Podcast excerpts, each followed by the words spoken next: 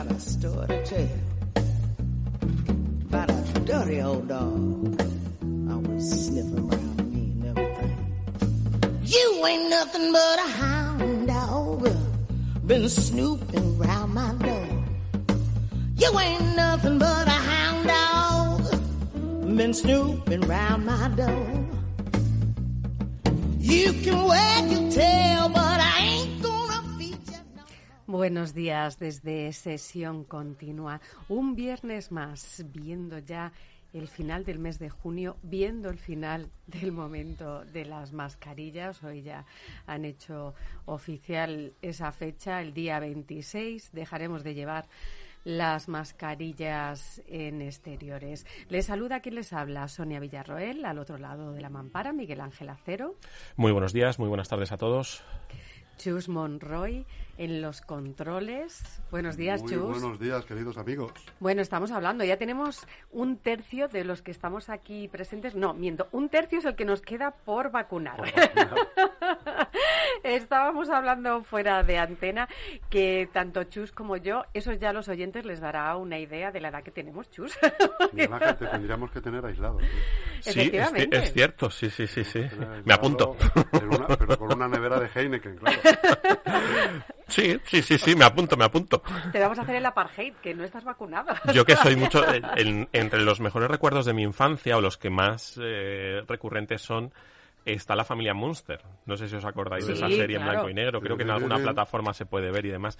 Lo que más me gustaba de esa serie era la cueva que tenía el abuelo debajo de las escaleras. Yo siempre he querido poder eh, ahorrar algo trabajando y demás para tener una casa donde hacerme una cueva debajo de las escaleras y encerrarme ahí cual abuelo de los monsters. Yo, yo soy una persona que necesita mucho de esos momentos de, de soledad, mis- mi- de espacio vital. Había una serie maravillosa también, hablando de cuevas donde encerrarse, que era la de matrimonio con hijos. ¿No os acordáis? Que él bajaba y hablaba con el conejo, que era el alter ego.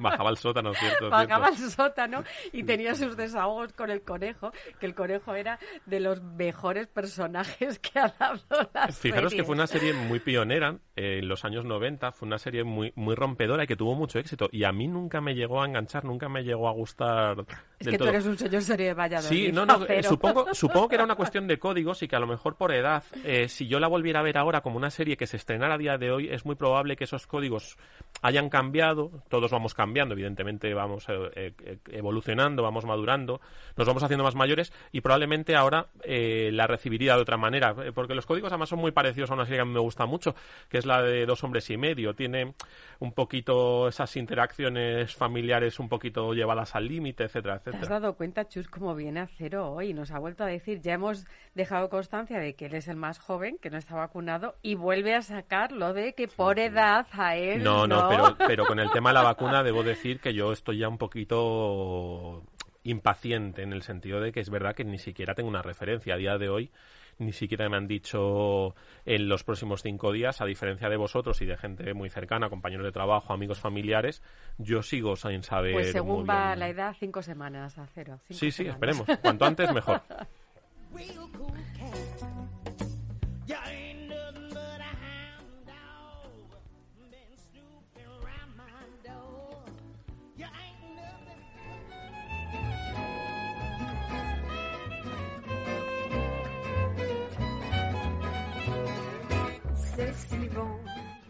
Pero ya saben, si hablamos de vacunas, medicamentos y antídotos, el mejor antídoto contra todo es Antonino Nieto. Buenos días, Antonino. Muy buenos días, Sonia. Buenos días, Miguel Ángel. Muy buenos días. Aquí estamos para celebrar. Me parece que me han dicho que hoy es viernes. Hoy es viernes, eso dicen, eso dicen, Antonino. Antonino, tú estás también, ¿cómo se dice? Faiserizado. Yo es que como tengo esa singularidad de que no he nacido, son temas que no que desconozco. Ah. ya sabes, esto solo nos pasa a los mortales, chus. ¿Has visto?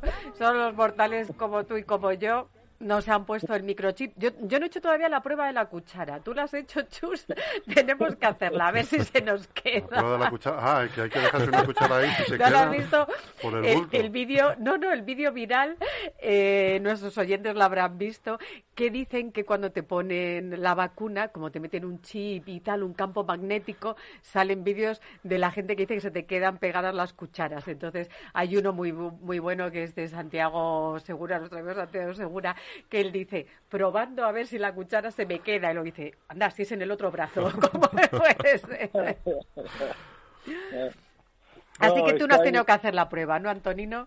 No, no, no, yo claro, es que como no he nacido, yo esas cosas, esas cosas personales, y además tengo otra particularidad, no he nacido y además soy extraterrestre, con lo cual, y tengo la prueba en un dedo, ¿eh? Que lo, lo muestro siempre. La película aquella de la Puerta de las Estrellas, Sí. cuando había aquella, aquella especie de puerta, aquella cosa que se daba vueltas y entraban y podían hacer eh, de galaxia en galaxia, yo lo tengo, yo lo tengo y lo muestro siempre. Un día iba en el, en el autobús y, y me senté al lado de una mujer Sí. y entonces en un momento dado la miro y le digo, "De- eh, discúlpame, ¿podrías decirme si esto es el es la Tierra? Eh, ¿Esto es el globo terráqueo?" y la mujer me mira y me dice, sí, sí, es, es la Tierra. Mira, te, te lo pregunto porque, claro, yo soy extraterrestre, estoy camuflado aquí y no sé muy bien si efectivamente estoy en la Tierra o no, o no estoy. Pues sí, sí, es la Tierra. Y dice, ¿y tú eres terrícola o, es, o eres también extraterrestre camuflada? Y me dijo, no, no, yo soy terrícola. Ah, bueno, vale, pues me alegro de conocerte, ¿no? Oye, Chu- eh, eh, Antonino, pero esto es el comienzo de una gran historia de amor. Por que todos tus encuentros son historias de amor. Es- O sea, si ahora me dijeras que acabaste casado con ella, o sea, me lo creería, porque además alguien que te diga eso diría, bueno, es el hombre que me entra de la forma más original. Es que es lo que os iba a decir. Aquí tenemos a yo a mi izquierda, tú a tu derecha, al killer que tiene su técnica, pero de asesino silencioso. Pero Antonino Nieto, al otro lado del teléfono, es el artista del amor. Es el último punk, el artista del amor. Es, es el, el hombre del el, es el, nuevo este seductor del renacimiento. Sí, sí. Sí, sí, el amor, el, el amor, vamos, lo digo siempre, lo que queda del aire agotado el oxígeno. Prueba que también lo he- eh, no sé si lo he dicho ya en algún otro otra semana en el programa, la prueba más grande de la existencia del amor son los terremotos. Es cuando la tierra se enamora, que tiembla, que tiembla y entonces claro, sucede lo que sucede. ¿Has visto? Si es que el amor está en la naturaleza. ¿Qué nos has traído hoy, Antonino? Pues ya que estamos hablando de amor, pues, eh, pues un, un poema, un poema de amor, Vamos a ello. estamos hablando. ¿no? Buenas tardes a todos los nacidos, a los hoy invisibles y a los que aquí estamos. Sobre los muslos de una lágrima, feliz en su recorrido, desde Hawái hasta las cuencas de mi piel, pasando por Santo Domingo, almohadillando el fondo del mar de lunas y hechizos y desconocidas lenguas, así fue como encontré a mi amor. Barriendo canal el inmenso stock de servidumbres, deleitando al viento con sus fértiles pasos de conciencia en celo. Ella venía del no mundo, había masticado los huesos del dolor a ronquido limpio. Huérfana de abrazos se había encontrado sin reconocerse en el cajón triste del salón del barno. Yo, ella aún no lo sabe, me baño en sus pechos. Como la alegría del volcán soy lo que sus risas cantan. Me conocía desde el antes, sabía de mí por el sabor del mar, por el verde frescor de sus aguas, por el dolor huérfano de ojos y manos. Yo la dibujaba antes que los sabidos entretuviera conmigo. Veníamos de un vientre, traíamos la palabra hinchada, veneno en las huellas. La primera vez desapareció. La segunda la llevé al cine. La tormenta era enorme y el salitre pellizcaba el cuento de lo bien nacido. Con Noé construimos un arca. Vaciamos en ella todos nuestros miedos. La tercera, ah, la tercera, como la primera desaparecimos, como la segunda nos embarcamos feroces, rompimos todas las puertas. Fue la primera vez de cuantas primeras hemos surcado en que, más acá de lo incontable, no nos desangramos. Entre los muslos de una lágrima, felices, completos en nuestro perder la locura, pisoteamos la obediencia. Mi desnudez alaba al mundo. Ese primer plano del hambre eleva el valor de la herida. Mi nombre es Neo. Lo que queda del hombre mastica el corazón de la bestia. Mi nombre es fiesta. Mi nombre reconoce el solar de la alegría. Mi desnudez protege a la palabra. Antonino, menos mal que te tenemos a ti para protegernos. Ni Pfizer, ni Moderna, ni AstraZeneca, Nada, nada. ni nada, de Nada de nada. Menos mal que tenemos tus palabras y tus grandes historias de amor y de no amor. Y que además la, la tecnología de nuestro estudio, de nuestra gran emisora, nos permite llegar hasta el planeta Antonino a conectarnos con él cada viernes en esta conexión interplanetaria o De hecho, intergaláctica incluso. Antonino, tenemos un café de hace tiempo pendiente. Sí. Te vamos a tomar testimonio gráfico de ese dedo para ponerlo en redes para que lo vean nuestros oyentes. Sí, sí, es la prueba inequívoca. Yo cuando vi la, vamos, yo lo decía de siempre. Yo antes de haber nacido, cuando me contaban que era que era un niño, pues a mis amigos me llamaban Saturno y cosas de estas. Y claro, yo sabía que era un extraterrestre, no se lo decía, pero vamos, lo, lo sabía. Y Ahora ya has salido no del armario, de la nave espacial. Ya lo has dicho en antena. es que cuando vi la película y vi y vi la bueno la- aquella especie de puerta aquella, aquella cosa dice caray pues ahí está me han copiado estas estos seres estas gentes sa- sabían de mí han copiado la historia y lo han puesto ahí pero vamos es la realidad Efectivamente. Pues la realidad es que es fantástico empezar el programa y empezar el fin de semana teniendo a Antonino Nieto. Ya saben ustedes, cuando suena Antonino Nieto es el momento de empezar a ser felices si hasta ese momento no lo habían sido. Antonino, muchas gracias. Un abrazo muy grande. El viernes que viene más. un abrazo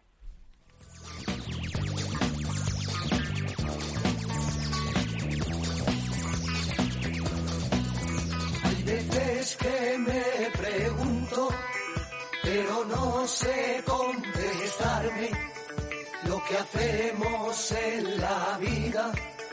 Luego de nada nos vale, todo es una mentira, todo se lo lleva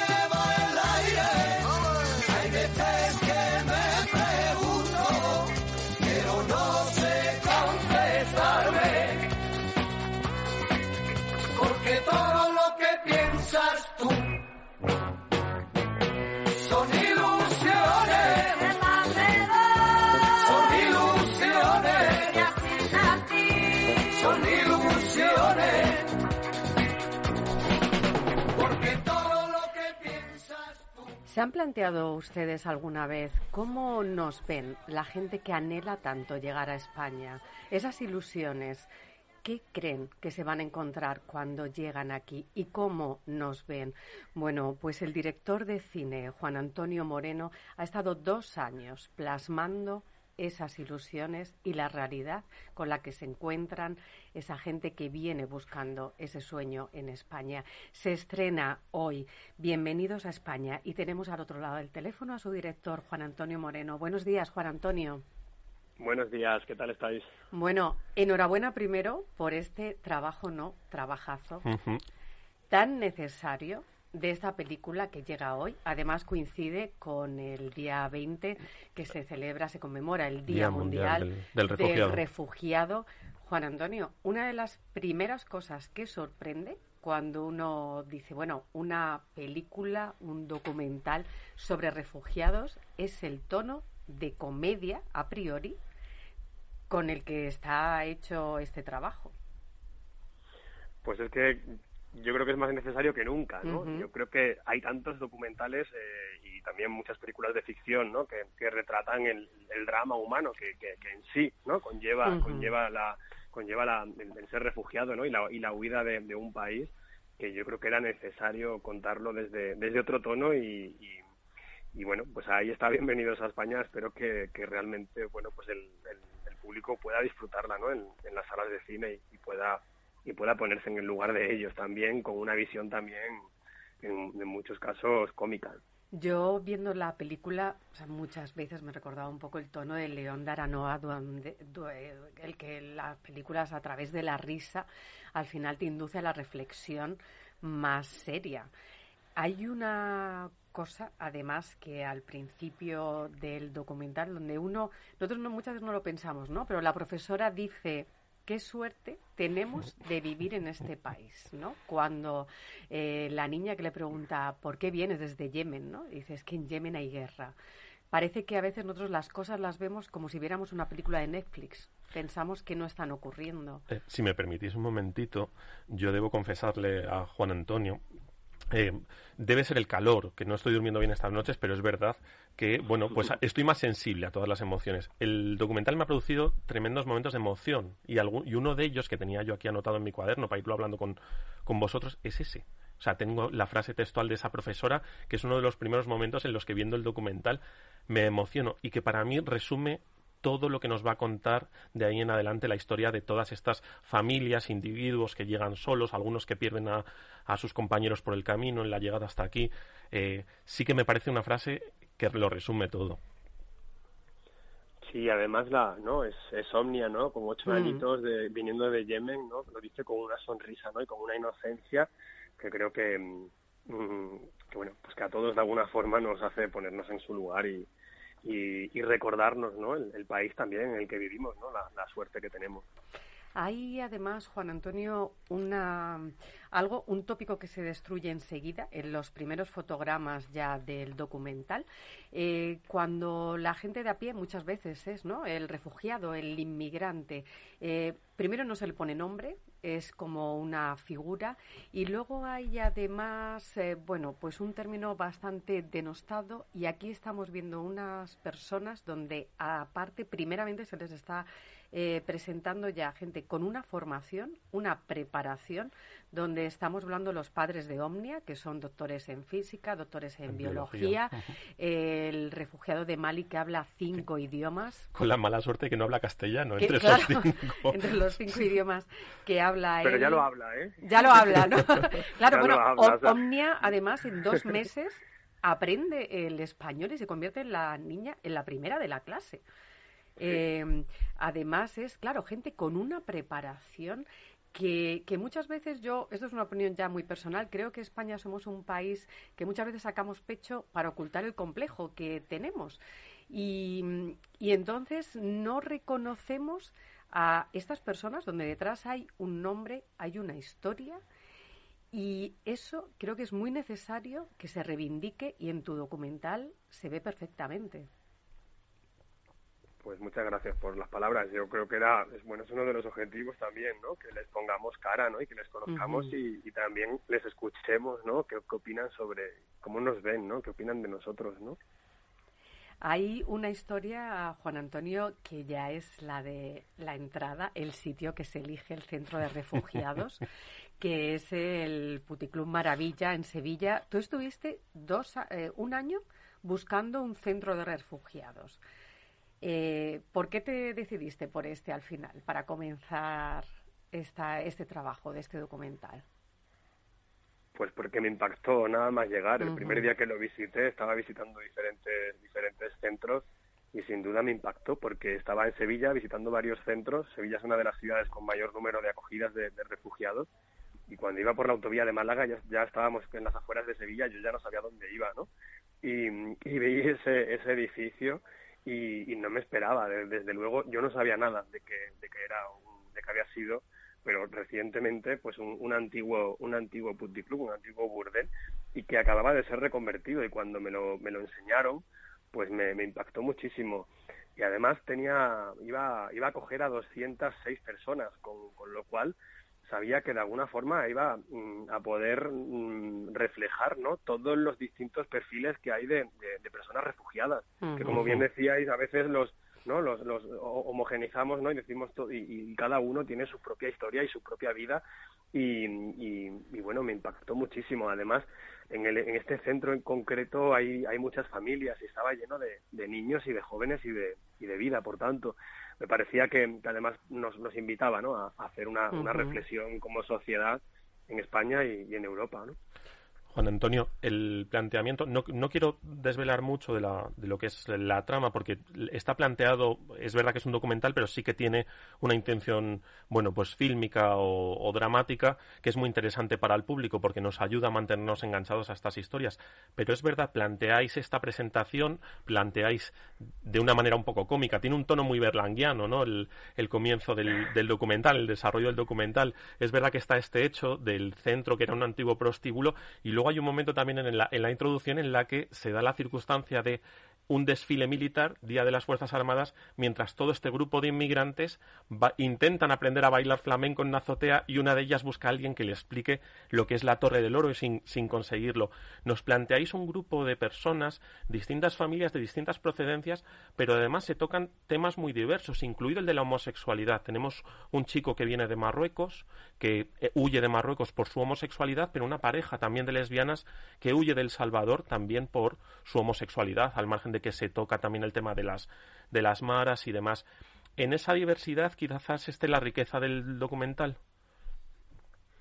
Sí, esa es la diversidad que nos encontramos cuando vas a cualquier centro de, como decía antes, ¿no? De, de- acogida y, era mi intención, ¿no? Reflejar pues la, a, diferentes personas de diferentes lugares y, ponerlos a todos en común, ¿no? En, recién llegados a España y- y seguirles, ¿no? Durante esos dos años, ¿no? Ese, ese proceso. Y como bien dices, cada uno viene huyendo de su país pues por, por una por una razón, ¿no? Bien por una guerra, bien por una causa política o, religiosa o por su orientación sexual. ¿Tú crees, Juan Antonio, hay un momento, además hay momentos, lo que decimos, ¿no? Alternamos la risa con, con esos momentos que se te encoge el alma. Uno de ellos es cuando el refugiado eh, de Mali cuenta, ¿no? Cómo es ese viaje en patera, cómo ha muerto su hermano, un compañero. ¿Crees que nos falta empatía? Ahora que hemos visto, están muy recientes esas imágenes llegando a las costas de, de Melilla, de todos los inmigrantes, ¿crees que nos falta empatía a la sociedad española? Pues yo creo que un poquito sí, y no sé si es tanto de la sociedad española como de nuestra sociedad eh, europea, en cuanto a que nos hemos acostumbrado, ¿no? De alguna forma a, a aceptar, ¿no? De todas esas realidades y todas esas eh, eh, situaciones como algo, bueno, mm, al margen de nosotros, ¿no? Y desde la distancia. Y, y creo que, que sí, que necesitamos un poquito a- a- acercarnos más al otro y sobre todo, bueno, pues eh, dejar de alguna forma de, de- de simplificar algo que, que es mucho más complejo y también muy rico, ¿no? Que yo creo que es un poco también lo que vemos en, en Bienvenidos a España, ¿no? Y que nos puede también enriquecer y, y aportar.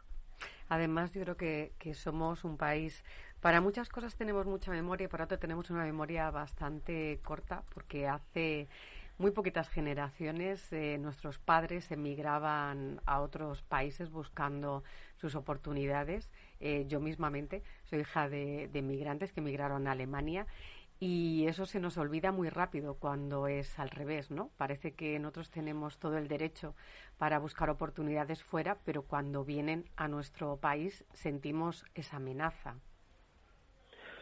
Sí, y en muchos casos nos olvidamos que muchos de ellos están ahora mismo trabajando en, en- en nuestros campos, ¿no? En la Ujú. tierra, recogiendo la fruta, que están cuidando de nuestras personas mayores, de nuestros hijos, que están trabajando también en la hostelería, en los servicios y, y que son parte también de, de nuestra sociedad, ¿no?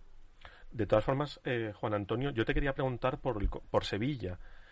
En la- una de las primeras frases, si no la primera frase del documental es Sevilla es la ciudad más bonita del mundo. Le dais un protagonismo concreto, es un personaje más del, del desarrollo del documental, de la película, quizás porque Sevilla, desde el punto de vista sociológico, sea un poquito diferente a otras ciudades como puede ser Madrid. Es decir, Madrid siempre hemos hablado de una ciudad de acogida donde llegan los inmigrantes. Sevilla, Andalucía es una ciudad desde la que la gente se ha marchado a ciudades como Madrid o como Barcelona, como Bilbao durante muchos años. Es verdad que ha sido una ciudad de tránsito para los que llegaban desde el sur, pero quizás Andalucía esté más acostumbrada a saber lo que es el sufrimiento del que tiene que irse de su casa para buscarse la vida, para buscarse el futuro. Sin duda, pero también es una tierra de acogida. Mm, muchas personas llegan por, por Andalucía, no la mayoría que llegan realmente por, por Madrid, ¿no? En muchos casos parece que casi todos vienen por Patera y, la verdad es que la mayoría vienen a través del, aeropuerto de Barajas. Pero el, este centro de acogida estaba en Sevilla y, claro, para mí era muy importante reflejar el, el, el, contexto, ¿no? Donde de alguna forma se iban, se iban a, desenvolver y, y, iban a, pues a, crecer, ¿no? Los, protagonistas de la película. Y Sevilla luego es una ciudad, pues, bueno, conocida popularmente, o sea, internacionalmente, y es una ciudad realmente bella, una ciudad con muchísimo atractivo, con muchísimo turismo, y también me apetecía, bueno, pues invitarles, ¿no? A ese viaje también turístico a, los, a los refugiados con, con la identidad y la, y, la, y la cultura tan fuerte que tiene, que tiene la ciudad. Nos metes en el documental con esas ilusiones de los chichos. Eh, nos planteas, nos presentas a, a los personajes. Tenemos una familia de 11 miembros, otros que han llegado solos. Hay, como decíamos, eh, pues eh, mucha diversidad y de repente nos planteas la realidad, ¿no? Es verdad, esta gente llega con muchas ilusiones, llega con, eh, con, la esperanza de encontrar un futuro y luego se encuentran con la realidad de los plazos. Ellos tienen seis meses para, bueno, digamos que asentarse en España, en, en este caso en la ciudad de Sevilla, y otros seis meses para poder resolver su situación administrativa, donde decide la Policía Nacional qué va a ser de su futuro, ¿no? Futuros muy complejos. Eh, esa realidad también, bueno, en un momento determinado es un choque un tanto dramático, ¿no? Para el que lo está viendo. Sí, y para mí también ha sido un choque, ¿no? O sea, porque de alguna forma, ¿no? Todos, eh, todos tenemos ilusiones, ¿no? Y luego la, la realidad de, y luego la realidad es, es, la que es. Y a mí también me, me, me parecía me parecía interesante, ¿no? Ponernos en, en ese lugar y, reflexionar ¿no? acerca de, nuestras ilusiones, de las expectativas y, y, de, y de esa realidad con la que nos encontramos. Además, hay situaciones muchas veces que es cuando las ilusiones chocan con la burocracia. Vemos los trámites, hay un momento donde el chico que viene de Marruecos tiene que probar que es homosexual delante de la policía. ¿no? Y uno dice, ¿cómo se prueba esto? Dices, si yo llego, ¿cómo pruebo esto? Es como hace poco un, eh, bueno, un compañero nuestro del programa que él fue a Miami a trabajar con un visado de trabajo de actor y él decía que en la, el control de inmigración de aduanas le dijeron, ah, usted es actor, demuéstremelo. Y decía, ¿y, cómo te lo demuestro, no? O sea, ¿te recito Shakespeare aquí en, o qué? O sea, soy actor, ¿no? Hay veces que la burocracia es tan absurda. Sí, y me alegra que hayas citado antes a, a, Berlanga, ¿no? Yo, me he acordado mucho también, ¿no? De, Bienvenido Mr. Marshall, ¿no? Y de todas esas y de todas esas ilusiones de los habitantes de Villar del Río, ¿no? Ante la llegada de, los americanos durante el plan durante el plan Marshall y, y luego, bueno, pues la, la realidad, ¿no? Juan Antonio, eh, vamos a ver a partir de hoy bienvenidos a, a España, pero Detrás de Bienvenidos a España está Refugio del año 2020, Palabras de Caramelo del 2016, Boxing for Freedom del año 2015 y también participas como productor en un cortometraje de Silvia Venegas que también hablando de los niños refugiados obtuvo un Goya al mejor cortometraje documental. Tu amor por el documental es eh, absolutamente indiscutible, ¿no? Bueno, me apasiona, me apasiona la, la realidad y, me apasiona a la hora de contar una historia pues transitar un poco como los protagonistas de Bienvenidos a España por la, por la incertidumbre, por lo inesperado, ¿no? no saber qué es lo que va a ocurrir y, escribir ¿no? el, el, guion a medida que, a medida que, que sucede la vida delante de nosotros. Pues Juan Antonio, muchísimas gracias por este ratito con nosotros y muchísimas gracias por ese trabajo tan necesario tan bonito. y con un enfoque tan diferente. Así que esperemos que tenga todo el recorrido posible y que todo el mundo vaya a ver este Bienvenidos a España que se estrena hoy, efectivamente, en todas las salas de España. Muchísimas gracias, Juan Antonio, de nuevo. Muchas gracias a vosotros, ha sido un placer y, y espero que el público la disfrute en la sala como vosotros la habéis disfrutado. Seguro que Seguro, sí. Un abrazo, un muy abrazo. fuerte, Juan Antonio. Un abrazo. Hasta pronto. Quiero vacilar contigo, que el mundo nos vea. Quiero viajar contigo, niño, donde sea.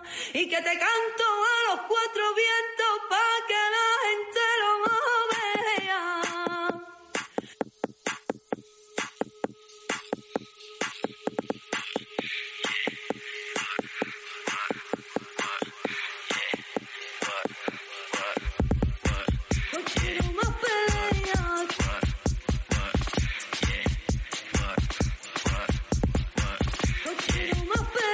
dog.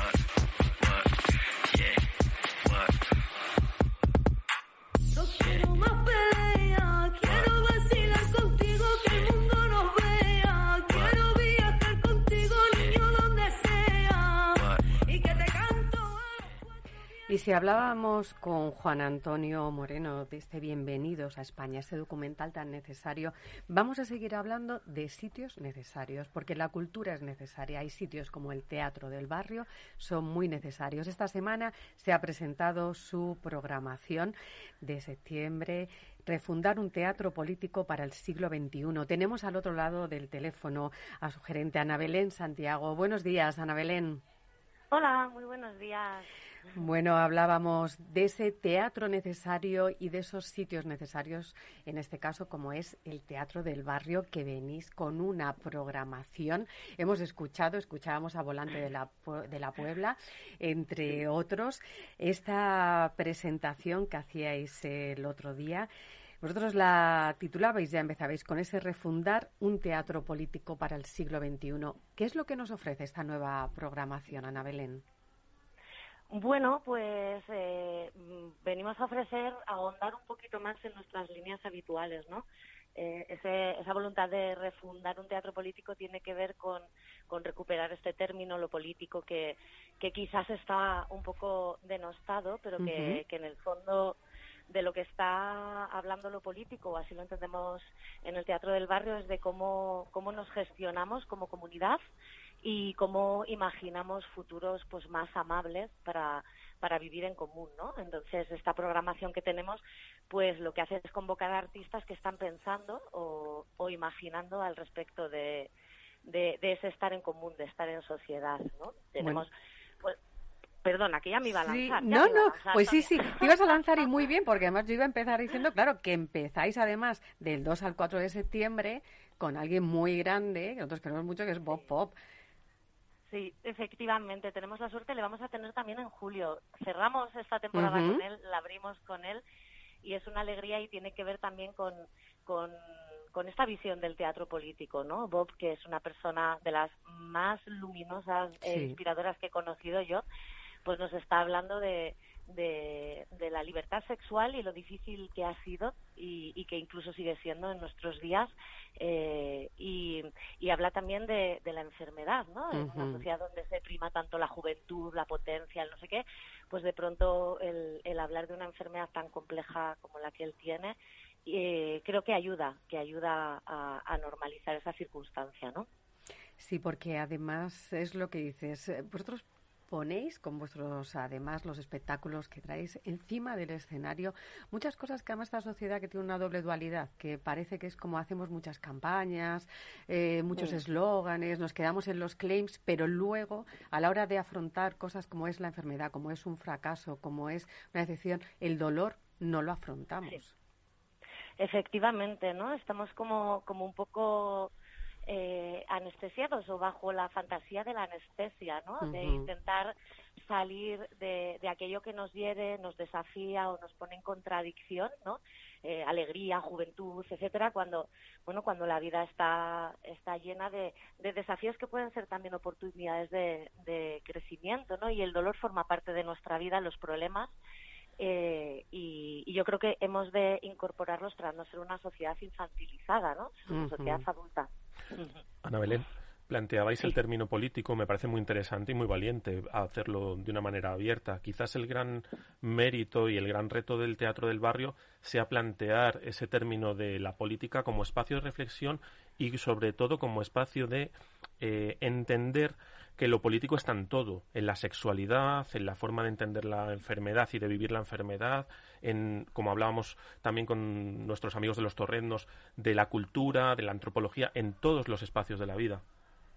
Efectivamente, yo muchas veces cuando me preguntan compañías, eh, pero ¿qué es lo político? ¿Qué es lo que, que, Y les digo, mira, me parece casi más sencillo decir lo que no eh, contemplaríamos, ¿no? que, que, también es un poco propio de esta época. Pero bueno, que, y yo suelo decir que las historias de chico busca chica y entonces se enamoran, pero luego él le rompe el corazón, sería algo. Y, y, y esto tampoco da, ¿no? Porque a veces las relaciones de afectos y de amor también están hablando de patrones sociales eh, que nos constriñen, ¿no? O, o bueno, o, o, quizás cuestiones más eh, psicoanalíticas o personalistas o, o uh -huh. imagen del artista mirándose al ombligo y hablando de sus penas y demás. Lo que pasa es que muchas veces los conflictos que tenemos como, como individuos eh, son fiel reflejo de, del mundo en el que habitamos, ¿no? Uh -huh. Entonces, bueno, yo hay una, una frase de Marina Garcés que, que me atravesó cuando la leí hace un par de meses y, y, que me persigue y nos persigue y nos inspira en esta programación. Ella dice algo así como que no es posible hablar de un yo sin que resuene al mismo tiempo un nosotros, ¿no? Creo que, que en ese sentido todo, todo es político, porque lo político, eh, bueno, con el 15M pues eh, se puso eh, de manifiesto que la política profesional nos decepcionaba, uh -huh. que estábamos necesitando otros representantes y otras representantes y, y se, se cultivó ese término en comunidad, ¿no? En, no, no, lo político no son los políticos, es como, bueno, en, un, en la raíz más, más griega, ¿no? La gestión uh -huh. de la polis, que es la gestión de las personas que, que vivimos en un territorio. Y bueno, es cierto que el devenir de estos diez años, si uno, si una hiciera una lectura al respecto de, de ese momento de reapropiación de lo político, quizás no estamos en el momento más jubiloso al respecto, y precisamente por ello creo que, que es eh, hermoso recuperarlo y dotar a esa palabra de significados más primigenios y so, sobre todo más más poderosos, más constructivos. Uh -huh. Ana Belén, estamos en un, viviendo una época en la que el modelo de ciudad tiende a la destrucción, a la desaparición de los barrios como espacios de convivencia y de interacción social. O sea, vivimos eh, un momento en el que los barrios son espacios de parcelas cerradas con grandes avenidas de tránsito rápido, pero de escasa convivencia. Eh, teniendo en cuenta de esta tendencia a la desaparición de los barrios, los teatros de, la, de, de barrio el teatro del barrio emprendió una lucha absolutamente titánica, ¿no? Por, por mantenerse ahí en ese espacio de debate político, ¿no? No, no de planteamiento dogmático de una, de una reflexión política, sino de debate como, como espacio. ¿no? Y que lleváis ocho años, además, en el sí. barrio de Lavapiés, ya ahí. Sí, sí, milagrosamente. Ya estas duraciones en proyectos artísticos o escénicos son casi milagros. Sí, creo que, que comparto, comparto esa lectura. Además, eh, el Teatro del Barrio está en Lavapiés, que es un barrio paradigmático en cuanto a, en cuanto a eso que se llama gentrificación, ¿no? Uh -huh. que es la destrucción de la vida vecinal. Nosotras el lunes presentamos eh, la nueva temporada precisamente en Esta es una plaza, que es un solar que hace... Mmm, no voy a decir la cifra, pero creo que más que el Teatro del Barrio, eh, sí. las vecinas y vecinos de Lavapiés lo conquistaron se apropiaron de ese espacio que estaba abandonado uh -huh. desde su absoluto y, y, ahora hay unos huertos, hay un espacio para niños y niñas, hay un anfiteatro que fue donde lo presentamos. Reivindicamos esos espacios porque al final creo que, que es, eh, bueno, que hay como un modelo eh, económico, vital y, y, que por lo tanto eh, destila hacia, hacia dónde vivimos y cómo nos comportamos de, de, velocidad, de que los lugares son lugares de tránsito, porque vas de un sitio a otro, porque tienes que hacer cosas y tienes uh -huh. que producir cosas, ¿no? Uh -huh. Y a mí me gusta pensar que proponemos una, una parada técnica en este modus vivendi que es, que es doloroso, ¿no? Entonces decimos, ¡pum!, parada, como semáforos largos eh, en los que encontrarnos y, como y, y, mirarnos, ¿no? Y, y, creo que lo que puede suceder de ese encuentro y de esa pausa, de esa parada, es eh, bueno es lo que puede suceder de cuando las personas se juntan, que ahí hay eh, mucho de lo más hermoso que vivimos en nuestra vida privada y de lo que hemos construido como, como especie, como humanidad. ¿no? Yo he de decirte, Ana Belén, aquí me apunte personal. Yo es un teatro, además de ese escenario, le tengo mucho cariño porque hace muchos, muchos años, Chus, a mi vida no vamos a dar más pista de más años, ¿verdad, Chus? Ya hemos dicho a la entrada con el tema de las vacunas, ya la gente ya hace una vosotros idea. los que estáis empeñados que- en hacer alusión de la, permanentemente. la edad que tenemos, pero hace muchos años fue de los primeras de mis primeros comienzos en el mundo del teatro con una representación de Lisístrata cuando era en la sala Triángulo La y Sala que sí sí que ese teatro en Lavapiés en la calle Zurita sigue a- estando ahí en pie a mitad de cuesta y que además Ya. tenga este proyecto del teatro del barrio de verdad que es algo que, que emociona. Ana Belén, volviendo a, a esta programación que vosotros presentáis, hay otra línea que es eh, donde vosotros visibilizáis lo racial y, e incitáis a, a repensar la, la historia. Traéis a una compañía, Las Latinas, que Sí. es un montaje además que, que a uno le lleva a pensar mucho porque son actrices latinas poniendo los tópicos de la- las, las latinas en sus voces. Sí. remueve mucho, remueve mucho montajes como este.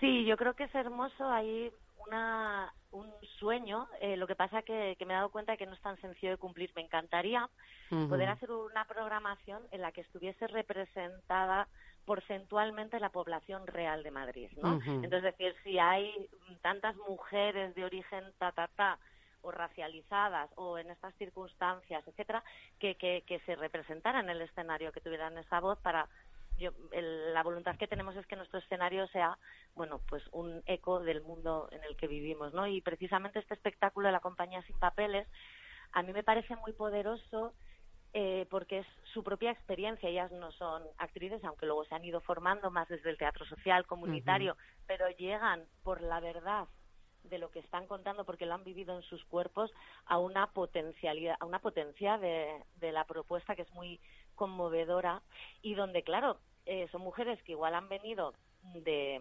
Panamá donde era farmacéutica no Sí. y ahora estoy, estoy hablando si- si- sin, sin referencia Sí, directa a la obra, ¿no?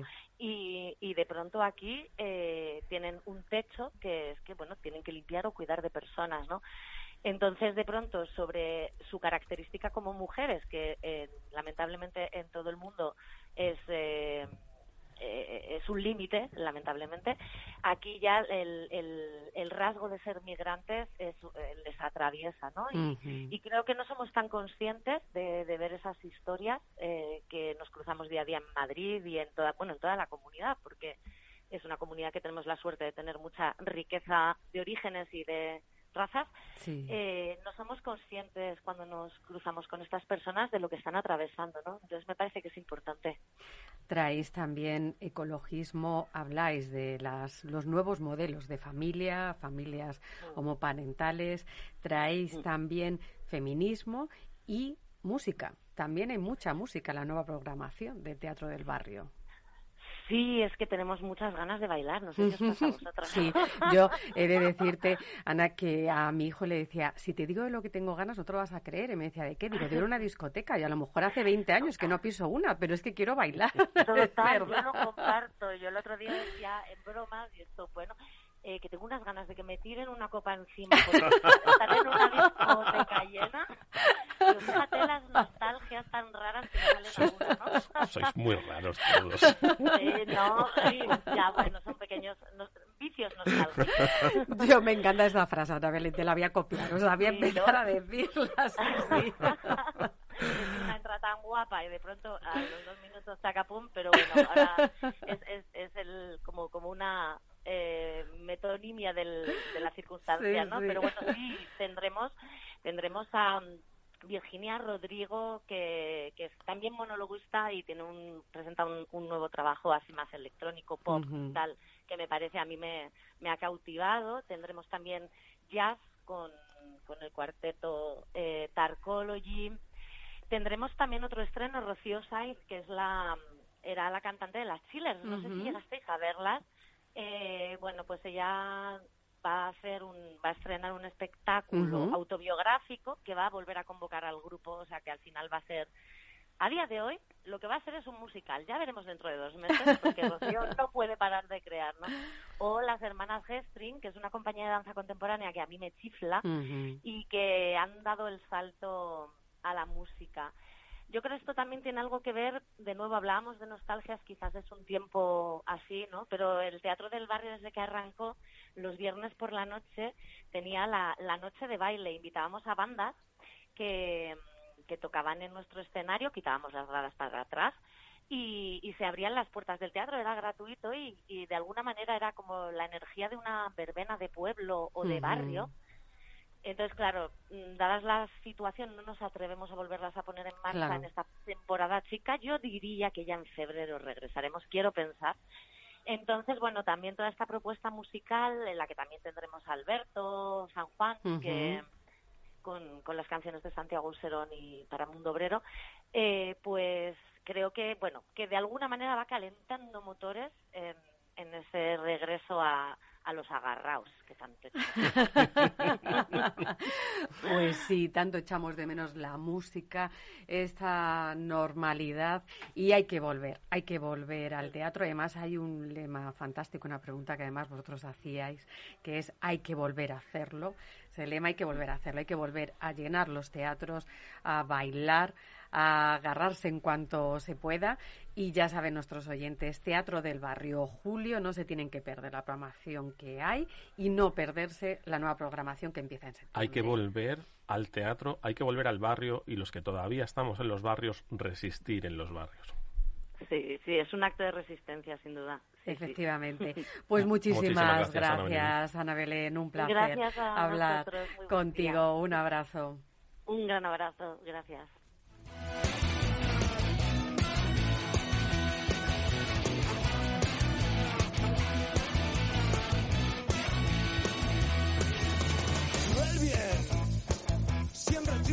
Sobre el mal. El crimen nunca compensa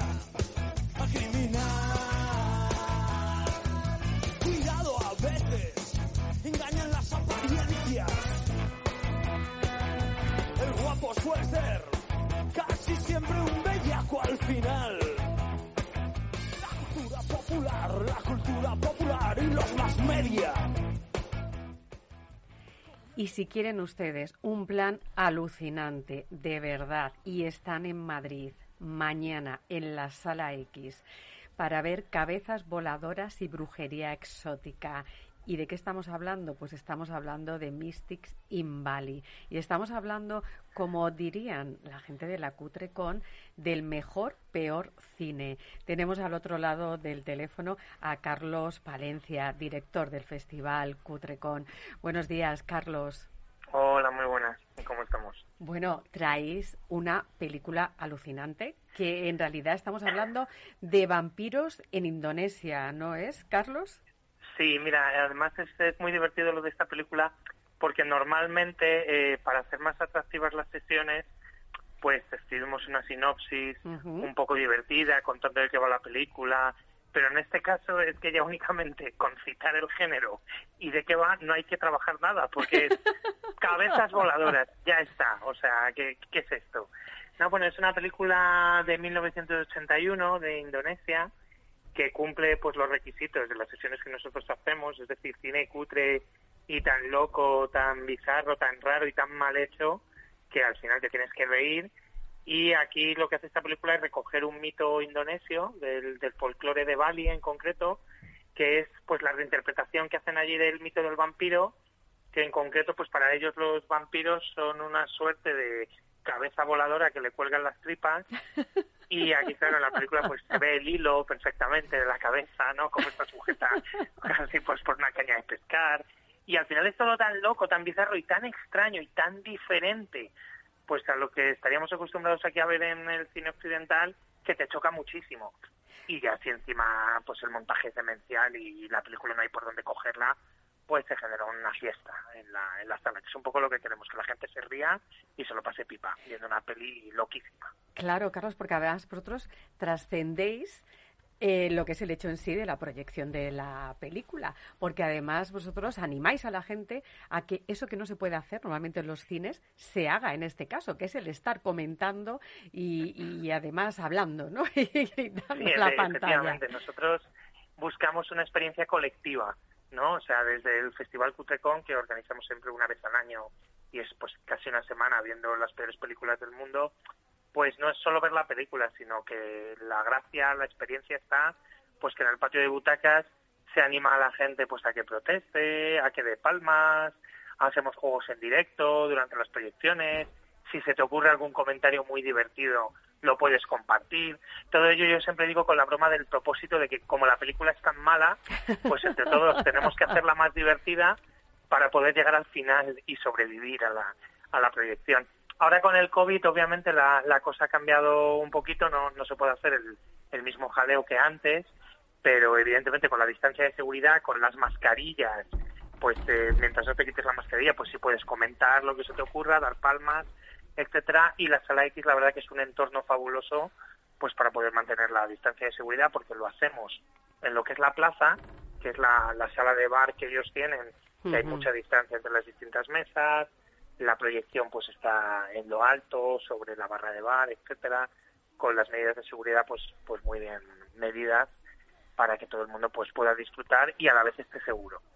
Carlos, habéis celebrado hace muy poquito 10 años de recorrido de vida de la Cutrecon. ¿Cómo surge la idea de crear la Cutrecon? ¿Cómo llegáis un día y decís, mira, vamos a empezar a hacer un festival y proyecciones de las peores, mejores películas? O las que- mejores, que- peores películas. Su- surgió un poco por accidente y no, no estaba planeado.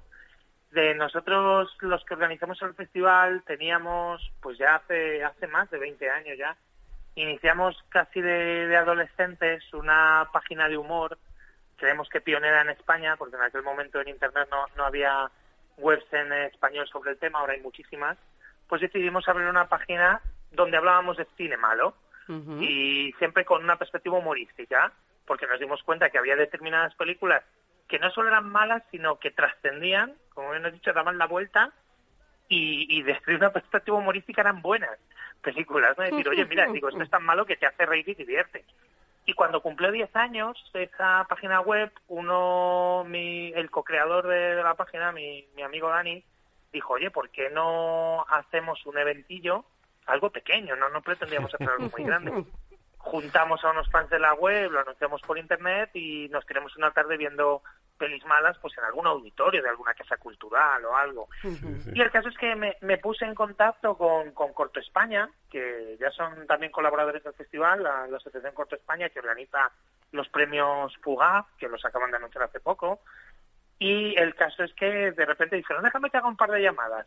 Y acabamos sin darnos cuenta con el compromiso de hacer una proyección en el Centro Cultural Casa del Reloj, que en aquel momento la sala, ahora ya ha reducido el aforo, pero tenía unas 300 y pico butacas y no sabíamos qué hacer, porque en aquel momento éramos una web de nicho y empezamos a hacer llamadas, somos, pues la verdad es que muchos de los que estamos metidos en el festival, pues yo soy periodista freelance, entonces tengo muchos contactos en, en medios culturales, otros eh, compañeros pues se dedican al mundo audiovisual, empezamos a hacer llamadas, no sabemos cómo, aquello se llenó, aparecieron de la COPE, de medios en directo y fue tal éxito que claro, la gente empezó a pedir más.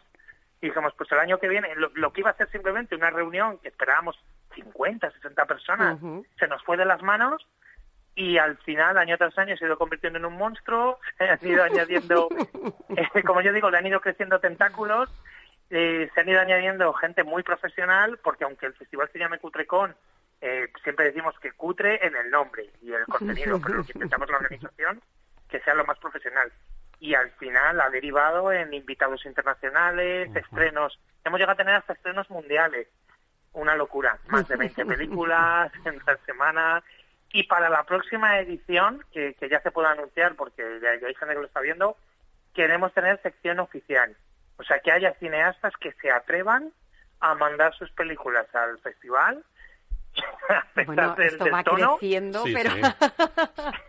Sí, y sí. sí, sí, esto se nos ha ido de las manos completamente. Es que es Pero vamos, curioso. yo encantado, divertidísimo. Es curioso porque yo le iba a contar a, a Carlos que a mí me pasó o, una cosa, valga la redundancia, muy curiosa con, con el festival.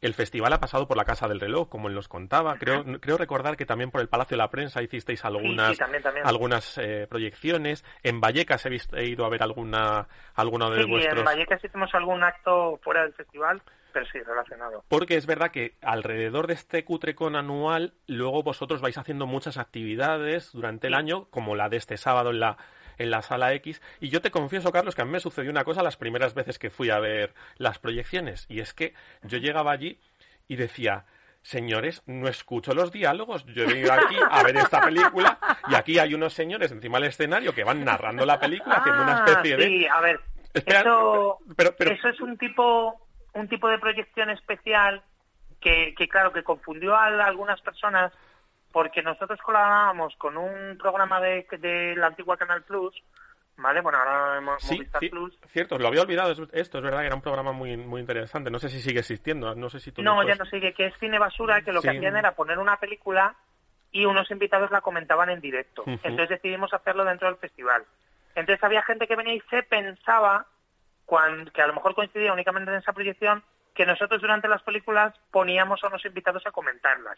No, eso solo ocurría con una película del festival, Pues- de las 20. El resto ya no hay gente en el escenario comentando la película, sino que es el propio público. Eso, el Claro, resto sí, sí, se sí, comenta sí, desde sí, era, las era donde iba a llegar, te, iba- te iba a comentar la experiencia, porque han pasado muchos años y es verdad que hay un momento en el que yo sigo acudiendo a las proyecciones, la gente desde las, las butacas es una absoluta hilaridad y sobre todo, claro, en el momento en el que ya rompes esa barrera de señor cerrado de Valladolid que va allí a documentarse cinematográficamente, una vez rota esa barrera, pues ya uno empieza a absorber lo divertidos que son los Claro. comentarios que lanza allí la gente y lo ingenioso que es.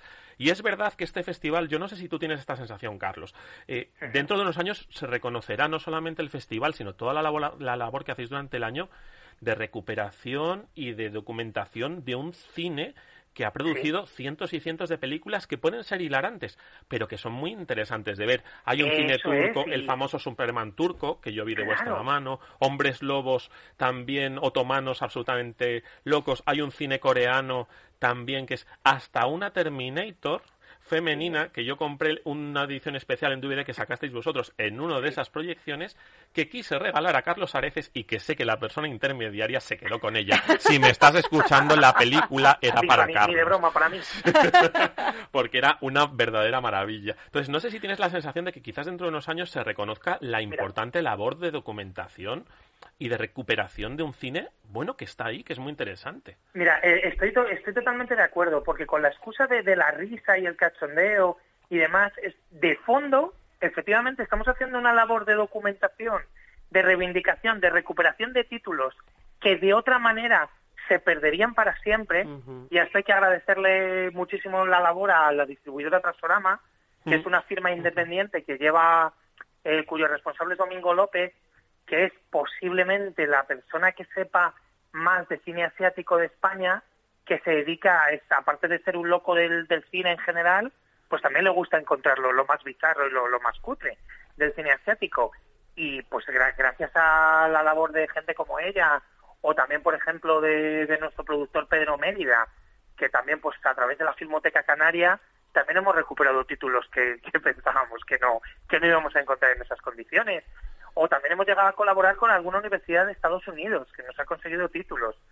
O sea, la, la, la verdad que efectivamente es, es increíble. Luego está la gente de Nanarland también en, en Francia, porque ahí tienen una... Evidentemente, Francia nos saca en esto del cine cutre muchos años de ventaja, porque la propia filmoteca francesa, o sea, el propio director de la filmoteca francesa no, no Costa Gabras, sino el, el que realmente hace el, el trabajo, es un loco de este tipo de cine también. A mí me invitaron a una, una proyección en, en París, en los cines Grand Rex, y hacer una labor de documentación de conseguir masters originales, remasterizarlos. O sea, es, es, es increíble, sí. O sea, con los años se reconocerá que muchas películas que habrían desaparecido han, han tenido una segunda vida y han vuelto y en mejores condiciones y que nadie imaginaría gracias a, a eventos como este, efectivamente. Carlos, dentro de esa labor de documentación, de esa labor histórica, de de ese trabajo, yo eh, cuando veníamos hacia la emisora íbamos hablando un poco de la, del programa y demás, me, se me venía a la, a la mente ese proceso de selección que debéis hacer entre los miembros del, del equipo, ese momento en el que de repente tenéis seis pe- 100 películas de estas locas, absolutas, y, y os ponéis a verlas y decís, madre mía, ¿de dónde ha salido esto? ¿Esto qué es? Por otro lado, estas películas yo eh, a veces en las proyecciones he tenido la sensación de que mostraban una necesidad y unas ganas de hacer cine eh, tremendas en países que eran muy pobres. Es decir, nosotros podemos llegar hasta aquí, pero no queremos renunciar a la posibilidad de hacer nuestro propio cine. Me acuerdo una película de acción africana que proyectasteis también una vez, que era también muy loca, y, pero Sí. que tenía de, de fondo una intención, Sí, pero en una fondo humanidad. hay de, de verdad una ilusión. Una ilusión, exacto, esa era la palabra, sí, sí, sí. Sí. Sí, sí, Ese- perdona. ahí te estás refiriendo, por ejemplo, al fenómeno Wakaliwood, que es un cine de acción rodado en un suburbio de, de Uganda, Ujú. eh, bueno, en un, en un- en concreto en un suburbio de, de Kampala que se llama Wakaliga, donde empezaron a hacer películas con 100 dólares, ¿vale? De acción, en plan, la gente de- del pueblo, por divertirse, por intentar, pues yo qué sé, a- a hacer algo e incluso hacer cierto negocio vendiendo luego las películas copiadas pues en mercados del barrio, etcétera. Y eh, el caso es que subiendo trailers a internet, la gente se empezó a fijar en aquello y hubo pues un responsable de, bueno, un eh, que se llama Alan Hoffmanis, que es un organizador de festivales de cine en Estados Unidos, que alucinó con lo que hacían ahí, dijo, me voy allá a vivir a Uganda con esta gente, a animarles a seguir haciendo lo que hacen, dice, porque es divertidísimo y es una manera, es otro cine de acción, pues lo que tú dices, rodados sin medios, pero con una ilusión, con un sentido del, de la diversión, de trasladar esa emoción al público, porque sí, te estás riendo, pero con las películas de Hollywood tienen tanta acción que no encuentras eso en el cine americano por muy bien rodado que esté. Dices tú, sí, sí, dices, esto está muy bien rodado, pero las, lo- las locuras que me ofrece el cine de Hollywood no las encuentro y sobre todo por, por la ilusión de esta gente por divertir. Al, cuando tienes, es lo de siempre, cuando tienes tan pocos medios, ¿qué haces? Claro. Pues, eh, pues a lo loco. Es un poco lo que le pasa al cine turco. Nos con, al, al cine turco de los 80 y 70 se dedicaban a copiar el cine comercial turco, me refiero, a copiar los grandes éxitos del cine americano. Y como no tenían los medios, pues ¿qué hacían? Ya que no podemos reproducir los efectos especiales del cine americano, pues hagamos las tramas lo más locas posible y las escenas de acción pues muchísimo más enrevesadas. Y en esas que llegaron a la conclusión, por ejemplo, de que todo explotara. Esto nos lo explicaba un, un experto que trajimos, un turco alemán, Yenkaya, al festival que nos dio una charla sobre este tipo de cine y claro, pero ¿por qué las piedras explotan en el cine turco? Y nos dijo, ¿por qué? Porque no hay medios y hay que darle diversión al público. Entonces que todo explote, incluso lo que no tiene que explotar, que explote también. Y un poco lo que pasa en el, pues eso, en el cine de Uganda también. ¿Por qué aquí todo, todo se derrumba? Pues por darle, aunque no haya medios, porque el espectador esté entretenido todo el rato, no dejarle respirar. Eso es un poco Mira, la filosofía hablando- de muchas de esas películas también. Nosotros tenemos un amigo del programa, Fernando Turmo, que él trabaja en la Fundación Jane Goddard en el Congo, y ellos graban una serie que se llama Supercodo, que es un superhéroe, que es un niño que, que, claro, sin medios, con una camarita, con lo que van encontrando allí en mitad de la selva, eh, bueno, intenta a través de un poco el humor y lo que dices, ¿no? Con estos efectos que ellos van haciendo artesanalmente, eh, concienciar sobre la ecología, los cazadores furtivos y tal. Y al final es un trabajo que está hecho, bueno, sobre todo lo que prima es la ilusión, las Claro. ganas y se ve. Y además uno cuando lo ve ya como que no prejuzga porque ya sabes que no está sí. hecho con medios. Entonces vas mucho más abierto, ¿no? Claro, al final eres es partícipe, porque ¿no? te estás dando cuenta que realmente no están intentando hacer algo ambicioso para hacerse al cine americano, no. Están cogiendo lo que ellos entienden como cine de acción y decir, mira, no tenemos medios, pues vamos a hacerlo así. Pero realmente en nuestro festival hay de todo. O sea, nosotros también hemos proyectado películas que intentan estafar al espectador, que van de una cosa y no son nada honestas. Y luego son lo contrario. Y eso también tiene parte de su gracia. Y decir, oye, vaya, vaya narices, digo, qué morro tenía el director de intentar vender que esto era el exorcista y luego al final era, era otra cosa. También, también, eso también. O luego también hemos llegado incluso, este año cruzamos una, una barrera que yo llevaba tiempo queriendo, queriendo cruzar de poner un blockbuster, es decir, Mm. una película con sus muchos millones de dólares y que saliera estrepitosamente mal. Eh, en esta última edición fue Masters, Campo de. Batalla a la Ah, Tierra, de aquella película con John Travolta que, que es tan mala que o te ríes o te pegas un tiro. Pues no hay, no hay dos opciones. Y dijimos, vamos a ponerla porque tenemos al guionista que vive en Madrid y que nos cuente qué pasó aquí. Y fue muy divertido como él entró en el juego y nos contó todo tipo de anécdotas de por qué había salido la película tan mal habiéndose gastado más de 50 millones de dólares. Y, y- y- yo te voy a hacer una pregunta. ¿Por qué sale una película mal cuando te gastas tantos millones? A ver, pues es que es como todo. Al final es inevi- los fallos son nunca sabes cuándo puede cerrar o equivocarte en la elección de un casting. Al final todo todos somos humanos, ¿no? Entonces mucha y, y también ocurre lo contrario. Muchas veces te gastas poquísimo dinero en una película y te sale un, un peliculón. O sea, al final el talento no no tiene nada que ver con el dinero. Ah, tú puedes tener muchísimo dinero y no tener ni idea de hacer una película y te sale campo de batalla de la tierra. y al revés.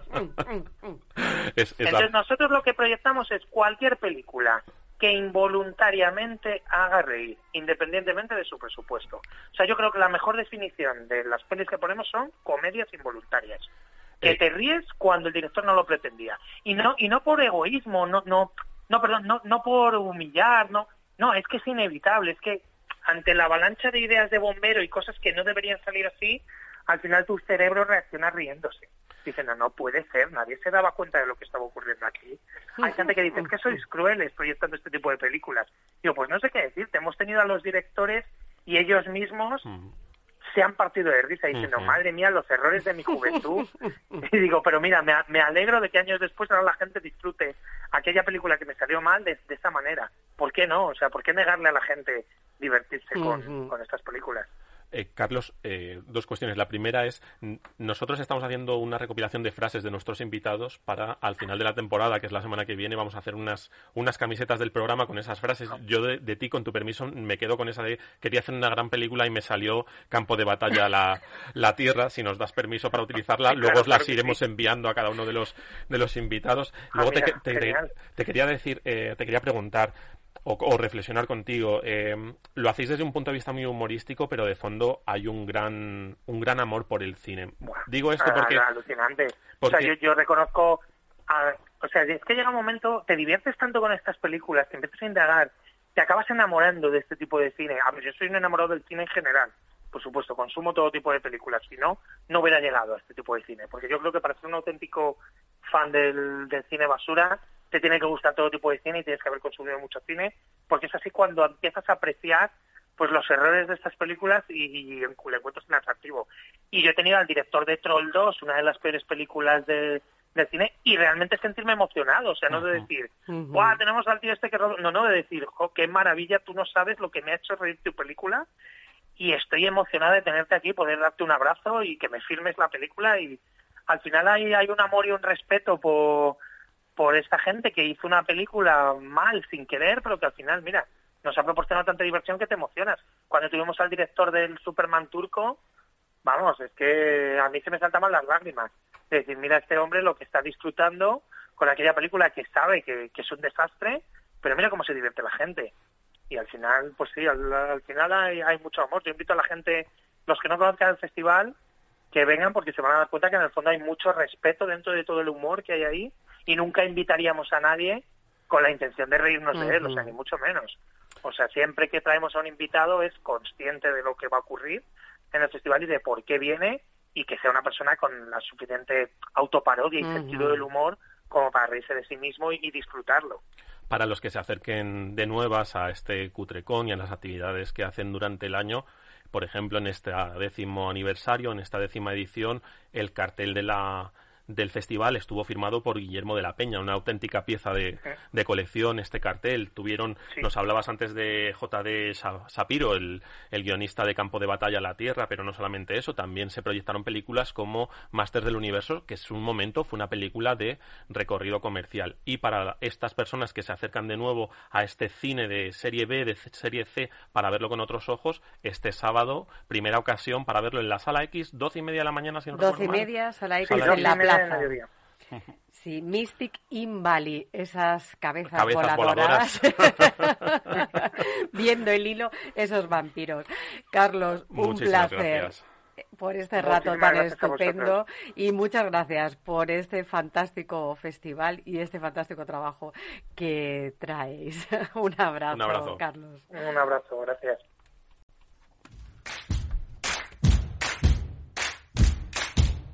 Ella Josefina están prontos a ligar Pero Laura, la vecina, los ha visto desertar. Juan Roja renuncia y lo hace publicar Y Honora, su esposa, pronto lo va a borrar Amanda y Miranda acaban de rastrear. A Lina, su amiga, que les dejó de hablar. Tantean, nos vean, no hay nada que indagar. Es fácil, muy fácil, solo priman pokear no te metas a mi Facebook, te metas por favor.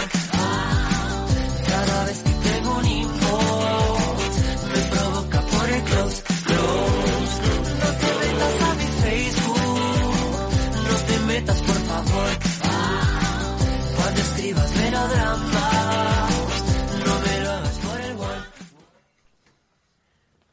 y seguimos aquí en sesión continua, Surfing 5.0, con Fernando Arenas, el hombre de negro más veraniego que nunca. Hola, Fer. Hola chicos, hola, hola chicos, un viernes más en Surfing 5.0, sesión continua en LGN Radio. Bueno, vienes aquí enseñando músculos, ¿eh, Fer? Ya aquí la operación verano. Digo, antes de que te lo diga Fer, te lo digo yo. Al gimnasio dos días y cinco días aquí que no paro. Por lo menos más dos. Por lo menos no haces lo del Y sí, eso. Estoy esperando que la bebé vaya a la guardería para ya poder engancharme un poco más, pero hasta entonces, pues, Oye, Fer, tú que te mueves tanto en las redes y eres el experto en redes, y ahora tienes a Martina, te tienes que hacer fan y seguidor de estos vídeos en TikTok de rutinas que hacen las celebrities de entrenamientos con los bebés. Eso que hacen los levantamientos, sentadillas con bebés. Yo te animo, te animo a que te grabes. A lo mejor, oye. mucho celebrity, pero es que es el de postureo, porque Claro. voy a perseguir a Martina bateando por toda la casa para que veas cómo termina partido en dos. Claro, claro. Celebrity, nada. Yo me estoy- tratan 10 minutos, hacen el vídeo y toman a la chica que lo cuida. Claro, es, es, es, es lo que te iba a decir. Yo soy el mayor de cinco hermanos, entonces yo me estoy imaginando, si mi padre fuera una celebrity, por la experiencia que yo tenía con él, su TikTok sería coger al niño del suelo, levantarlo y decir, toma, pa' ti, toma, pa' ti, toma, pa' ti. Ese sería su, su Bueno, TikTok. aquí hay que preguntar, el que es el experto de verdad en forma física, que es Chus. Chus, ¿alguna vez hiciste tu fitness con tus enanos? Cuando- Enanos que ahora ya miden dos metros. Cuando yo, cuando a mí me tocó, no existía ese concepto todavía, ni mucho menos TikTok. ¿Verdad? Así que tú no ¿cuántos haces sentadillas ni Yo flexiones. tengo dos mellizos, Fer. Pues ahí está el ejercicio físico que lo tenía de moda. ¿Verdad? bueno, Feri, ¿qué nos has traído en redes? ¿Qué ha habido esta semana? Bueno, bueno, bueno, bueno. Bueno, bueno, bueno, vamos a empezar. Miguel, ¿qué harías si un gesto que tú hagas, un gesto así como quien no quiere la cosa, hace que una empresa, cualquier empresa pequeñita, pierda 4 mil millones de dólares? Ah, amigo. Empieza a hacer gestos. a Ah, hacer gestos. no, no, no, es- es- esto los pierde. Ah. Además, eh, está, está hablando de Cristiano Ronaldo, que luego su- fue seguido por Paul Pogba. Cristiano Ronaldo retiró unas botellas de Coca-Cola. Eh, Cristiano Ronaldo no es consciente de que gran parte del dinero que gana eh, por disputar ese torneo, porque los jugadores de las selecciones cobran por estar en ese torneo, lo reciben de los patrocinadores, nos guste más o nos guste menos. Y Paul Pogba hizo lo mismo con una botella de, Heineken. Y luego la cuestión es que se ha hecho muy viral porque el entrenador de Rusia, pues para contrarrestar un poco eso, decidió abrirse la Coca-Cola que había en la mesa y se la bebió, etcétera, etcétera. Y creo que Fer nos quiere llevar al hecho de que Cristiano Ronaldo hace unos años, y ahora está circulando por la red, había hecho un anuncio con Coca-Cola, anunciando Coca-Cola. A ver, Messi, sabemos que Messi es muy de Pepsi, De Pepsi, Messi, mm. Messi siempre hace publicidad para Pepsi, pero lo que ha hecho un gesto insignificante o no, no lo sabremos qué pasaba por la mente de nuestro querido Cristiano Ronaldo CR7, le ha significado una gran cantidad de miles de millones de dólares de pérdida a esta empresa multinacional como es la Coca-Cola. Ahora, ojo que la Coca-Cola no puede tomar medidas contra este gesto porque es un gesto que no tiene nada que ver contra ellos. Pero si Cristiano Ronaldo quisiera que la Coca-Cola perdiera más dinero, pues él lo haría, porque él en una entrevista que tuvo un premio, él dijo que sus hijos no bebían ni Coca-Cola ni Pepsi, que les tenía prohibido beber Coca-Cola, cuando bebían o comían chocolate, él se cabreaba, lo cual me parece también un poco exagerado, pero bueno, cada quien hace en su casa lo que quiera, pero ese gestito ha repercutido en que ha eh, perdido 4.000 millones, lo que no sabemos cuánto habrá ganado las empresas de agua. Claro. No, también. De agua. Bueno, yo vi hace poco, ahora que dices, el vídeo de Messi, donde él le ponen una cuchara con un hielo, así a modo de palanca, y entonces él tira el balón que se met- que da en una azotea, que rebota, que da en la cuchara y el hielo salta en el vaso donde se bebe la Pepsi. Supongo que será tuneado y que será montaje.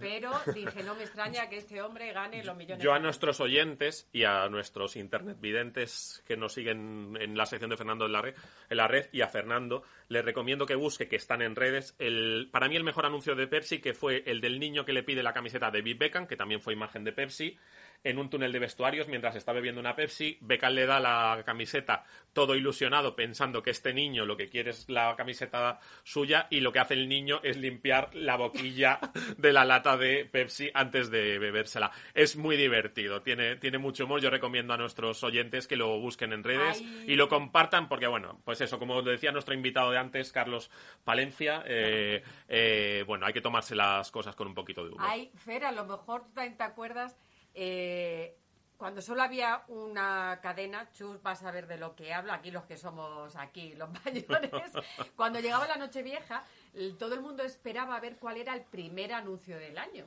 Y muchas veces era Coca-Cola, el que tenía más dinero era el que ponía el anuncio. Y hubo un año que, que pusieron los especiales de los anuncios de Estados Unidos. Como allí existe la libre competencia, tú puedes hacer un anuncio, bueno, pues ridiculizando un poco a la otra marca. Y hay un anuncio de unos niños en el año 3000, ¿no? Que van a unas ruinas y entonces se encuentran una botella de Coca-Cola y los niños le dicen, ¿esto qué es? Y entonces decía, esto era una cosa que bebían antiguamente. Entonces era de Pepsi, donde ellos ya decían, en el futuro no va a existir la Coca-Cola. Es cierto que aquí vemos mucha Coca-Cola y en Estados Unidos se consume más Pepsi Sí, que Coca-Cola. el propio Michael Jackson ha estado vinculado a anuncios de, de Pepsi, suele ser uno de los anuncios punteros en la, en la famosa Super Bowl. O sea que, bueno, eh, al final es un producto que nos lleva acompañando muchos años y que más allá de lo que es el propio producto en sí mismo, Fernando es un hombre que se cuida, Fernando es un hombre que le, le gusta cuidar su salud, que le gusta cuidar su cuerpo, pero como él bien, bien decía, hay veces que nos podemos poner un poco exagerados. Y es verdad que la Coca-Cola y la Pepsi son elementos de nuestra cultura, va más allá. Tú vas a una tienda de, de regalos y hay muchas cosas decorativas, Detalles. como bien dice Fernando, que son de estas Fer, marcas. ¿Tú bebes Coca-Cola? Cero. Cero no es... sé si es cero cero, pero sí. Pero sí recuerdo cuando estuve en, en Universal, esta, una de las veces que fui a Estados Unidos, sabes que tienen en, un- en una zona como privada eh, la primera Coca-Cola y la receta como que, sabes, tú, la, tú puedes verla de lejos, pero que te la muestran, pero que la esconden, ¿sabes? O sea, tiene, tiene su, su historia, Coca-Cola pues es a nivel mundial muy potente. La Pepsi ya está atrás de ella, pero bueno, en fin, Vamos a que el hecho de CR7, ese pequeño gestito, pues le ha costado 4.000 millones, así que cuidado Coca-Cola porque si CR estornuda, vosotros os resfriáis. De todas formas, una última cosa, Fernando. 4.000 millones de pérdida en bolsa, ¿eh? O sea, no son el hecho de que hayan dejado de ganar 4.000 diner- millones de, en cash, que lo mismo dos días después, con cualquier gesto que haya habido, en bolsa Llegó se vuelven el a... se, eh, se- se han vuelto a recuperar, ya 2.000. sabéis cómo son estas cosas. Y que en el fondo, no sé si tú lo piensas también, Fernando, que aunque la publicidad sea mala, lo cierto es que llevamos toda la semana hablando de Coca-Cola. Correcto. O sea que, bueno, ahí están. Como dijo Warhol, aunque sea mal, que hablen de mí. Exacto. Si ¿Qué? es bueno o malo, lo importante es que hablen de ti. En este caso, pues bien o mal, pues hablan de Coca-Cola y está presente porque yo he comprado para solidarizarme con esos 4.000 ¿Qué más nos cuentas, Fernando? ¿Qué más hay en la red? Pues, esto sí, o sea, esto viene desde el otro lado del mundo, viene desde los Hollywoods. Y es que nuestro querido Ben Affleck ha vuelto a las andadas amorosas con J-Lo. Qué, qué no rápido, sabemos por qué, o sea- no sabemos cómo, no sabemos si es un remake de una película, una historia amorosa realmente, pero lo que sabemos es que nuestra querida Ana de Armas, Ana de Armas, nuestra españolísima en Hollywood, pues se ha enamorado nada más y nada menos que del vicepresidente de Tinder. que no tiene cuenta en Tinder. A la curiosidad, o sea, ¿cómo lo ha conocido? Si no tiene Tinder, allá ellos. Pero, pues, En, en la red de los famosos, Fer. Acuérdate que lo hablamos hace unos meses. No recuerdo ni el nombre, pero acordaros que había una red para las clases altas poderse interrelacionar entre ellos sin tener que andar eliminando chusmilla por el camino. Pero claro, si tu pareja es el vicepresidente de Tinder... Mal asunto. Mal asunto. Y además, cuidado como tú se te ocurra aquí cualquier tonteo en redes. Vamos, te tiene... El algoritmo te ficha enseguida. Totalmente, totalmente, chicos. Otra de las noticias que también ha conmocionado, no ha movido muchos, estoy viendo últimamente muchos vídeos, muchas imágenes, muchas fotos, es la gran despedida del capitán de el Real Madrid, nuestro gran querido Sergio Ramos, que por no llegar a un acuerdo con el club, pues ha decidido salir a los 35 años con cuatro hijos y no se sabe todavía cuál es su destino, se habla de la Premier, pero mucha gente le está dando las gracias por todo lo que ha conseguido, todos los goles que ha metido, por todo lo que ha luchado la camiseta y que pues la gente no quería que llegara este momento. Hay quienes sí desean que tenía que salir ya, hay quienes no querían que saliera ya. Es un tema muy complicado, pero bueno, ha salido, ha llegado el momento, se ha despedido y hay unos bonitos vídeos, unas bonitas fotos de lo que hablan de la despedida, de la salida de eh, nuestro gran Sergio Ramos. Fernando, además, en el caso de Sergio Ramos, es uno de los personajes del mundo del deporte quizás más activos en redes sociales, ¿no? Sí, eh, la verdad que él, tanto como él como su mujer, pues son muy activos en redes sociales y comparten casi todo lo que hacen eh, a diario. Qué agotador, jugar fútbol, eh, presentadora y estar en redes sociales. No sé si lo llevan ellos o quién lo llevará, pero de todas maneras sí son muy, muy, muy activos en, en redes sociales para los millones de seguidores que tienen también. Yo creo que todo el mundo hemos visto, hablábamos antes de las sesiones de entrenamiento con bebés, todo el mundo hemos visto las sesiones de entrenamiento de Sergio Ramos, en este caso no con bebés, era una cosa como medieval. Yo que no entiendo de esto, chus, pero con esas cadenas, con esos grilletes, con esas bolas, le faltaba estar en galeras ahí remando, claro. O sea, yo veo a Sergio Ramos con esto que me parece prejara ahí lleno de tatuajes, las cadenas aquí enroscadas. Digo, chiquillo, de verdad hay que sufrir. Me acuerdo de, de mi abuela que decía lo de, para presumir hay que sufrir. Digo, pues... La fama cuesta, que decía la Sí, directora sí. de fama, sí, sí. Sí, sí, sí, la fama cuesta, para presumir hay que sufrir, la verdad que son, son refranes que realmente pues vienen al cuento porque si tú quieres algo pues tiene que costarte. Una cosa es cierta que aunque creas que tengas 25 años, tienes 35 y aunque tú te cuides mucho, la edad pesa y el tiempo pasa y no perdona. Entonces, esto es una de las cosas que todo futbolista tiene que tener en cuenta que llega su ciclo y su ciclo llega al final. Fijaros, Nadal, Fernando, hablando en este caso otro deportista más o menos de la quinta de Sergio Ramos, él ha dicho mi cuerpo ya no recupera como antes y ha renunciado a Wimbledon y a los Juegos Olímpicos, un jugador con la ambición, un deportista con la ambición de Nadal, pero como tú bien dices, bueno, llega un momento en el que el cuerpo, bueno, a- eh, responde de otra manera.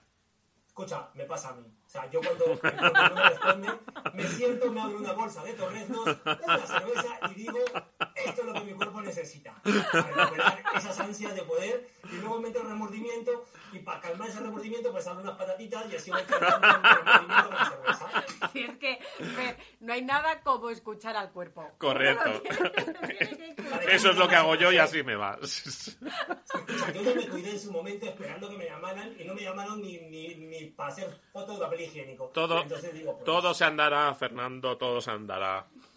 ¿Qué más nos Chicos, cuentas? Chicos, chicos, siempre hemos hablado de las redes sociales y lo peligroso que puede llegar a ser porque este es este tipo de, de- de campañas, de retos que se hacen entre los, sobre todo entre los adolescentes.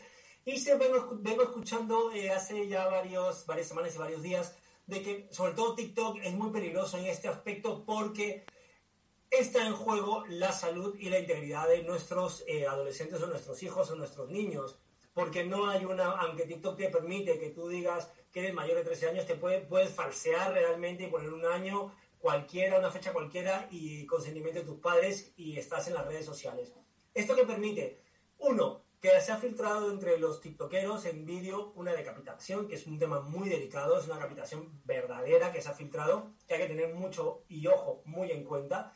Y luego que se han puesto en retos muy peligrosos como eh, ahorcarte, ponerte a uno durante el cuello para que pierdas el conocimiento. Hay un niño con muerte cerebral de 11 años, es un tema muy delicado. Y luego el dry scooping, que es eh, tomar proteínas en polvo sin estar diluidas en agua, porque creen que eso te va a hacer eh, entrenar con más fuerza. Entonces, mucho cuidado porque las proteínas en polvo son muy difíciles de hacer. Tú no puedes meterte una cucharada o un casito de polvo a la boca y querer pasártelo antes en la broma era te metías y decías mm, lo que fueras y escupías y bueno, pues la gracia, pero es que eso no es la gracia, la gracia es tragártelo, porque crees que te va a dar más fuerza. Ojo a todos los jóvenes, a todos los padres, ser consciente de lo que su hijo está haciendo, lo que está viendo, porque las redes son positivas como muy negativas. Hemos Ojo pasado. Del reto del polvorón, que uno llegaba en Sí. Navidad a hacer la estupidez del polvorón y decir, ¡di Pamplona! Pamplona. ¡di Zaragoza! Y entonces aquí salían las almendras del polvorón aquí. Sí, sí. A ya el reto de las proteínas de decir, mira, es que estamos, como decía, no sabemos si al final esto lo dijo Einstein o no, pero lo de la estupidez humana es infinita como el universo. De todas formas, Fernando comparte con nosotros desde que inició su, su sección siempre un interés bastante intenso por el hecho de que como padres o como adultos, no solamente como padres, como adultos tenemos una responsabilidad hacia los niños y es verdad, hay que dejarles su espacio, hay que dejarles que se desarrollen, pero hay que también estar un poquito vigilantes, un poquito respetando pues, su necesidad de crecer, su necesidad de independencia, pero señores, en las redes se mueven muchas cosas y algunas de ellas pueden llegar a ser muy peligrosas, simplemente prestar un poquito de atención. Totalmente. Y sobre todo, esto lo consejo lo doy como padre novato. siempre estoy un poco leyendo, informándome sobre esto. Muchas veces creemos que por no poner límites a los hijos estamos, somos malos padres o creemos que estamos Mm. haciendo mal. No, señores, los niños necesitan límites, necesitan saber que nos importan, porque si tú no les pones límites, no es que no te importen, eh, no es que te importen realmente, es que no te importan, porque dejas que tu hijo haga lo que quiera y al final las consecuencias son estas, que tú le dejas a tu hijo un móvil con redes sociales y que como tú confías en él o crees que se merece estar al tanto de todo, pues pasan estas cosas de los retos que inocentemente lo puedes hacer, pero tienes a un niño de 11 años con paro cerebral y una niña, una chica de 20 años con un infarto por haber tomado unas proteínas eh, sin haber explicado qué puede o qué causa puede ser Pues esto. sí. Así que límites es importante, tus hijos te lo van a agradecer y tú también. Fer, una última Bueno, la última noticia, noticia, que la nos última noticia es que, a ver, eh, nuestro Paquirrín, aunque no le gusta que le digan Paquirrín, nuestro Kiko Rivera había decidido alejarse de las redes sociales porque estaba saturado. No sé si fue por la pelea que tuvo con su prima el otro día en el Sálvame, que fue una Cierto. cosa así como un poco preparada, pero una cosa distinta era decir que te vas a alejar, que ya estás saturado y vuelves a la semana. A los dos días, Fer, a los dos días A creo que fue, sí, sí. Sí, sí, A nada, los dos le días. duró, Sí, le duró poco. O sea, esto es casi, voy a hacer un chiste que además, bueno, salvad de aquí, pero es un chiste lo de, oye, la noticia tengo una buena y una mala. La buena es que he dejado la droga, la mala es que no sé dónde. Bueno, pues lo que tardas en encontrarla. Bueno, pues al final esto es como, he dejado las redes sociales, mira, en No sé 24 dónde. horas... Esto como los de Guadalajara, yo que soy de Guadalajara, donde dije digo, Digo Diego. Diego y lo que digo hoy se me olvida mañana. Y además has dicho tú el kit de la cuestión. Esa cosa que parecía poco Bah. preparada, poco preparada. Al final aquí se ve mucho el guion con las tramas, subtramas y los puntos de giro. Y con, O a- sea, y con actores muy malos. Fernando, nos vamos a poner una conversación que tuvimos ayer con nuestros amigos de los Torrendos. No te la pierdas, interesadísima. eh, interesan- perdón, interesantísima conversación. Muchísimas gracias una vez más. Nos vemos el viernes que el viernes. Sánchez para que nos explique cómo hacer una, una reunión bilateral Sí, sí. en 29 segundos. Sí, sí. Da. Exacto, exacto. Sí. Tú lo has dicho. Un abrazo. chicos. Hasta la próxima. Hasta pronto, Fernando. Caracol,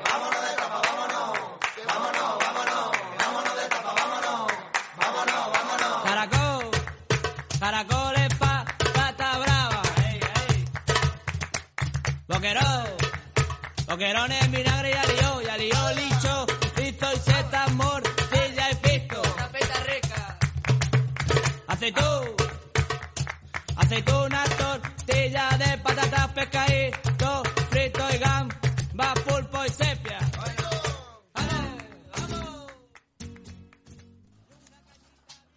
Y ahora, en sesión continua, tenemos al otro lado del teléfono a los torreznos, o sea, a Rafael Lamata y Jaime Vallaure. Hola, buenos días. Hola, ¿qué tal? Bueno, volvéis al Teatro del Barrio y volvéis con un espectáculo, uno de los mayores éxitos de vuestra trayectoria como los torregnos, la cultura. Eh, Rafael, Jaime, este espectáculo está camino entre la performance, el teatro, una conferencia. ¿Qué es la cultura? Bueno, la cultura es una pieza que hicimos en 2007, la creamos ese año y en realidad es una reflexión sobre lo que se puede entender como cultura casi desde un punto de vista antropológico. Es como abrir el melón de lo que eh, como el hecho cultural, meter la cabeza y ver qué pasa ¿no? cuando la tienes ahí dentro. Hay un momento donde vosotros habláis de Ortega y Gasset, Stark y Hatch, todo es cultura. Bueno, eh, claro, yo creo que dentro del juego o del ámbito cultural también queríamos eh, tocar como esa, esa posición, digamos, de la, eru- la erudición, ¿no? Los nombres en la cultura en contraposición a esa otra idea de cultura de masas, de la televisión, de las series, y un poco jugábamos como poner en evidencia eh, ambos polos, ¿no? El polo del erudito que se sabe todos los nombres de los escritores, de los Ujú. filósofos, y el polo, digamos, de la persona que se sostiene, que sostiene su cultura, eh, pues solamente con la, con la pantalla, ¿no? Con, con la, con la televisión, ¿no? Yo creo que es un juego donde ponemos de manifiesto todas estas cosas. Tampoco es que digamos esto es bueno o esto es malo, ¿no? Pero sí que jugamos con todo ello.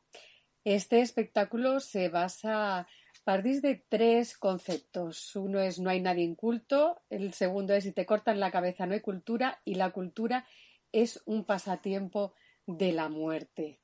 ¿Por qué estos tres conceptos? Bueno, porque ayudan a organizar muy bien tres enfoques muy diferentes.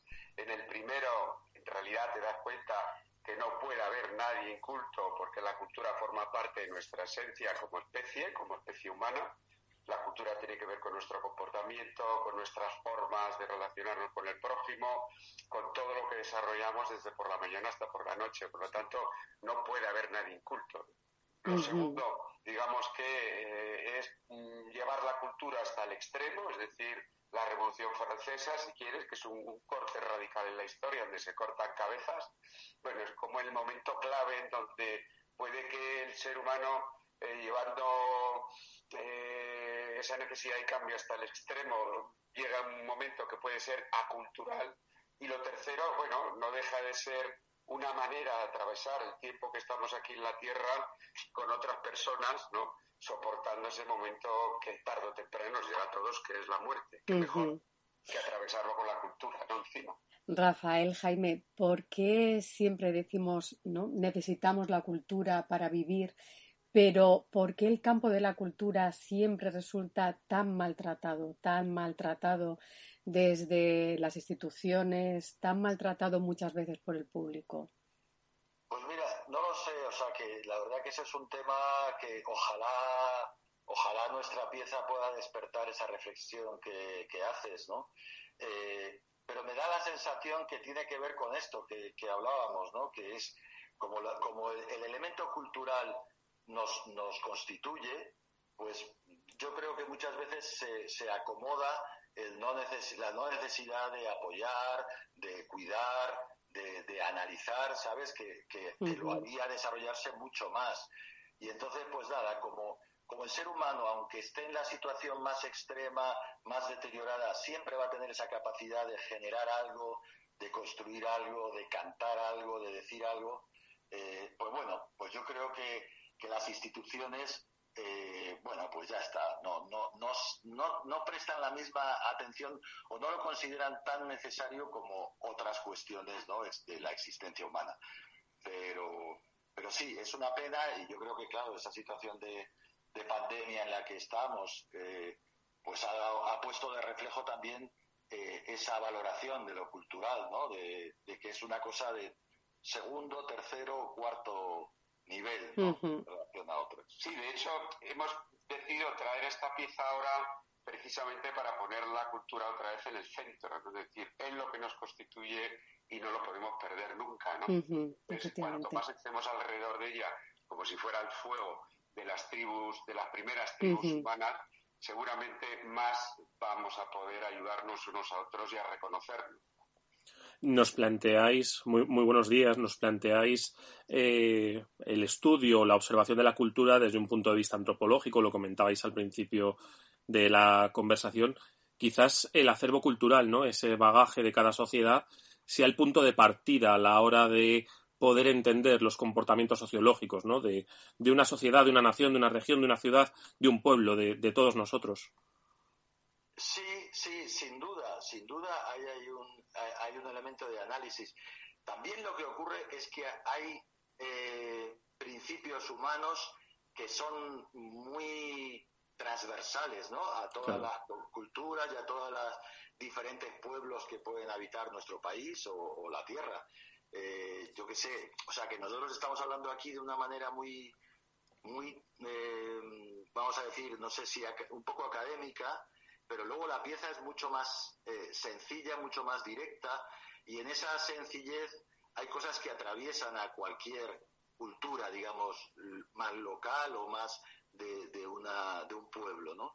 Por ejemplo, el ego, ¿no? La, la necesidad de defender tu posición en relación al otro.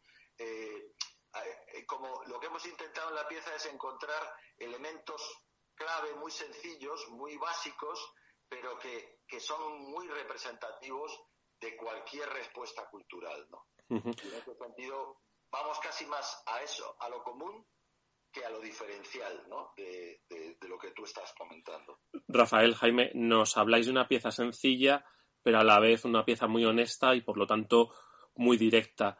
Eh, ir a un- la barra de un bar a comerse unas- unos torreznos es un acto cultural. Bueno, depende de la actitud.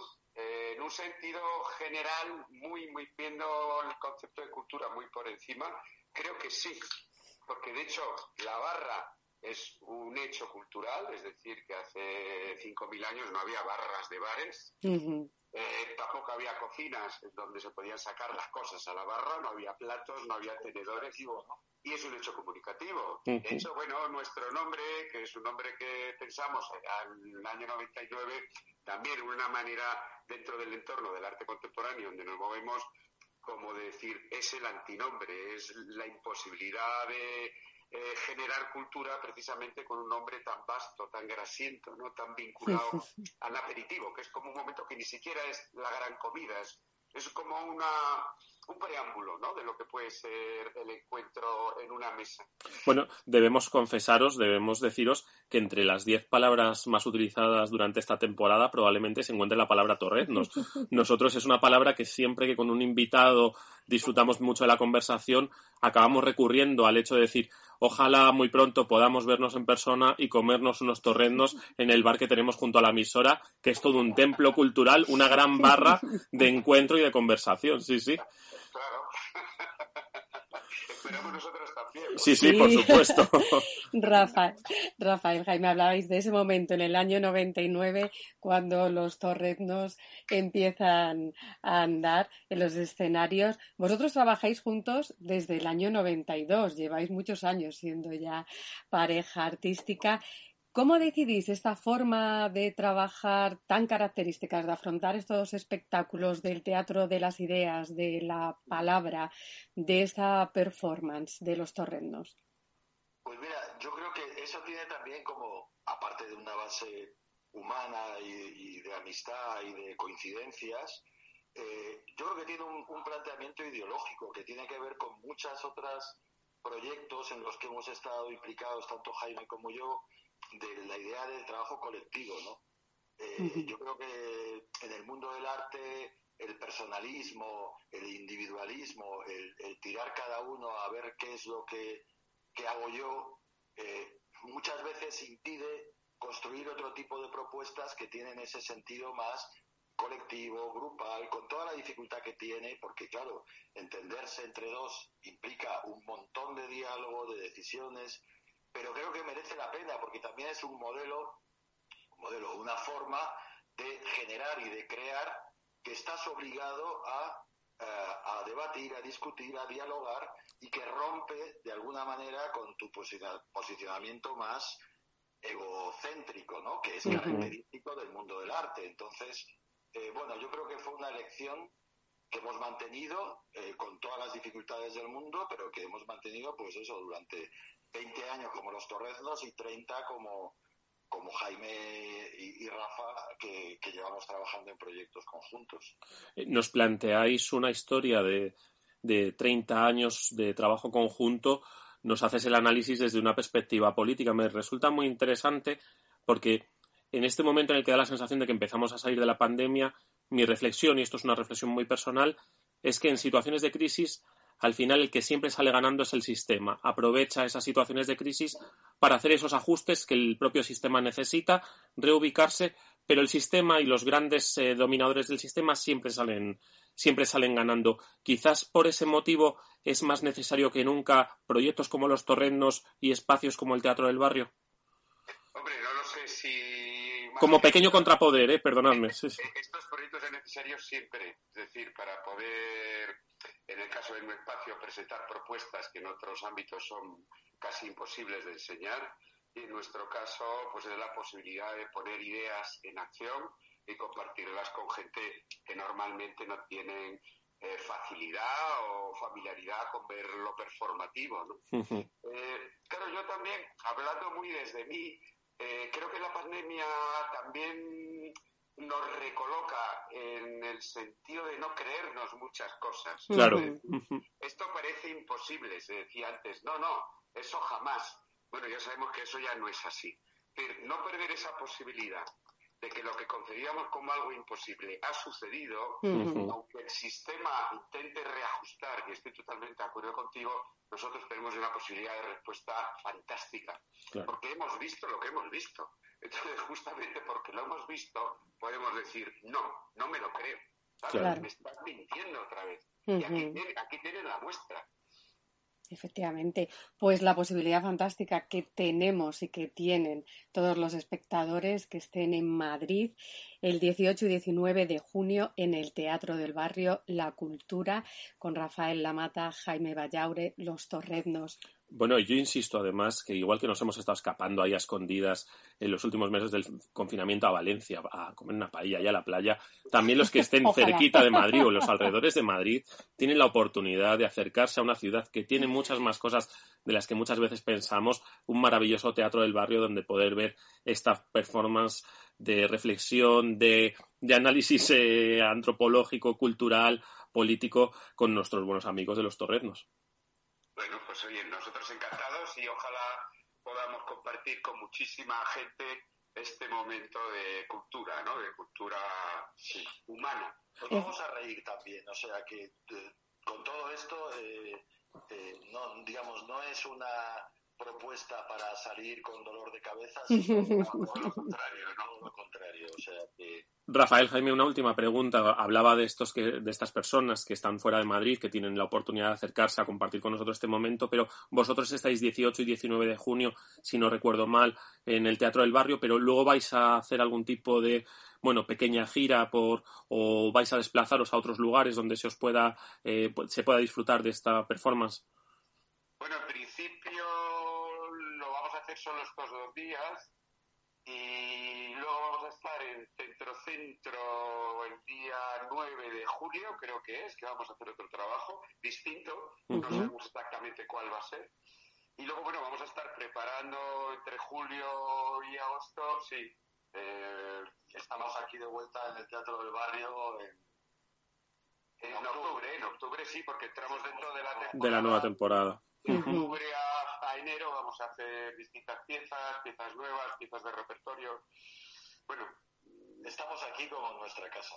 Es, hombre, por supuesto. o sea que Pues estaremos atentos de toda la agenda y cuando vuelvan a estar otra vez los torrendos en el Teatro del Barrio. Muchísimas gracias por este ratito. Recordad que estáis en la lista de los torrendos, que nos vemos muy prontito en, es- en esa barra. Un fuerte Gracias, abrazo, muchísimas abrazo. gracias. Que estoy y lo poco que me quejo, lo mal Pues hasta aquí un viernes más, sesión continua. Ya saben, sean felices. Se despide quien les habla, Sonia Villarroel. Miguel Ángel Acero, muy buenas tardes a todos. Feliz Y. Jules Monroy, un placer estar con vosotros, amigos. El viernes que viene, más.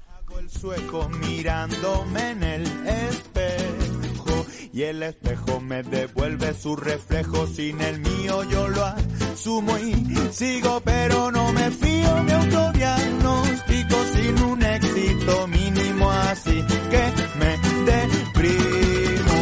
Lo mal que estoy y lo poco que me quejo lo mal que estoy y lo poco que me quejo. Tengo el alma en cuarentena y roto el cuerpo qué dolor que pena y qué tormento. Salgo a las aceras el andar desafinado